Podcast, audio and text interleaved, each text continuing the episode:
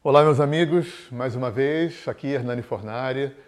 É, lembrando que eu sou professor e terapeuta de alinhamento energético, de renascimento, de constelações sistêmicas. Você está na coluna Cura Interior e o assunto hoje é karma e sincronicidade. E eu gosto muito desse assunto porque eu percebo que conceitos de uma cultura, quando entram em outra cultura, muitas vezes ganham uma outra roupagem. E com o conceito de lei do karma foi assim. Você já reparou uma coisa? É, o pessoal fala assim, poxa, a pessoa foi atropelada, que karma, hein? Nossa, a pessoa perdeu um filho, puxa, que karma. Ninguém fala, ah, o cara ganhou sozinho na cena, que karma, hein? Poxa, ele encontrou o amor da vida dele, que karma, e ninguém fala. Então, karma virou na nossa cultura um sinônimo de castigo divino, de azar, de alguma coisa assim. Quando, na verdade, o que a lei do karma não é? A lei do karma não é, não é castigo e recompensa. A lei do karma também não é uma lei de causa e efeito mecanicista e cartesiana. E o kardecismo trouxe um pouco, né, esse coloca a lei do karma numa certa coisa de bateu levou. Então eu te assassinei na vida passada e agora você vai me assassinar para autorregular esse karma. Na verdade, a lei do karma é uma lei de Newton, sim. Para cada ação tem uma reação oposta na mesma intensidade, só que ela é multidimensional ela é holográfica. Ela não é uma lei é, linear cartesiana de bateu levou.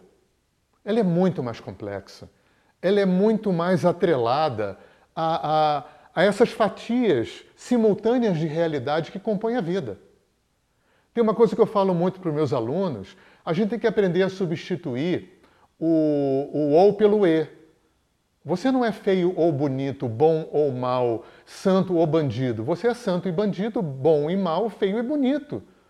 Porque isso é relatividade, isso é multidimensionalidade.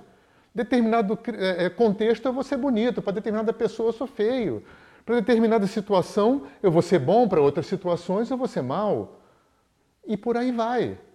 É, é, é esse caleidoscópio multidimensional que, que, que que é a coxa de retalhos de quem a gente é. E quem opera a inteligência subjacente a toda essa multidimensionalidade né, é a lei do karma. Eu diria, trazendo para o nível mais religioso, né, que Deus se serve da lei do karma para operacionalizar. E aí a gente tem vários tentáculos funcionais da lei do karma. A sincronicidade é uma delas. Se toda a existência é uma grande teia que é totalmente interrelacionada, interagente, interdependente, a sincronicidade é a lei que opera, vamos dizer assim, a lógica evolutiva desse movimento inteligente, dessa grande teia holográfica. Né? Que talvez quem tenha trazido pela primeira vez esse conceito para a nossa cultura foi o Dr. Jung, aquele, aquele médico psiquiatra e psicanalista suíço né, que tinha uma abertura para o mundo oriental, bebeu do mundo oriental e mais ou menos formulou aquela, né, teve aquele insight que existe uma mente planetária, existe uma mente coletiva, existe uma mente universal. Eu, eu trabalho muito dentro de um conceito budista. Para mim, não existem espíritos, nem almas, nem mentes. Existe um espírito, uma alma e uma mente, que é toda a criação. A gente é que vive relativizado nessa cisão de que está tudo separado.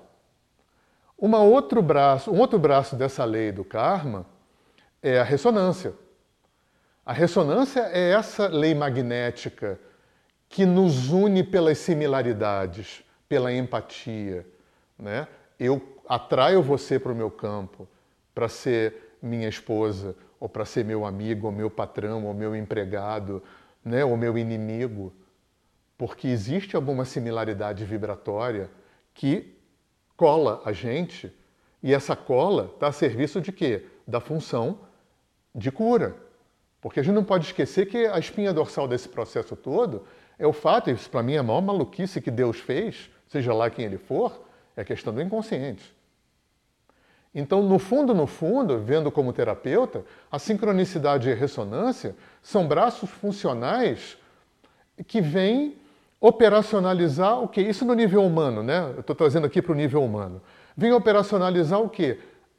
o acesso e a eclosão dessa quantidade enorme de material que não está trabalhado e que não está curado, que reside nessa caixa preta, nessa dimensão inconsciente.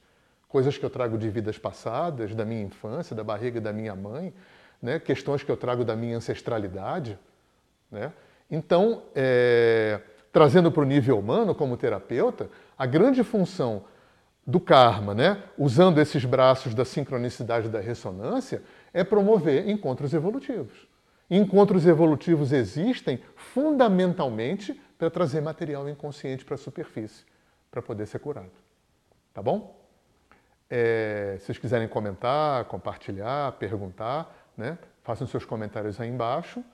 Podem consultar o nosso site, nossos livros. E vamos continuar aí vendo esses vídeos, porque tem muito assunto interessante. Um grande abraço.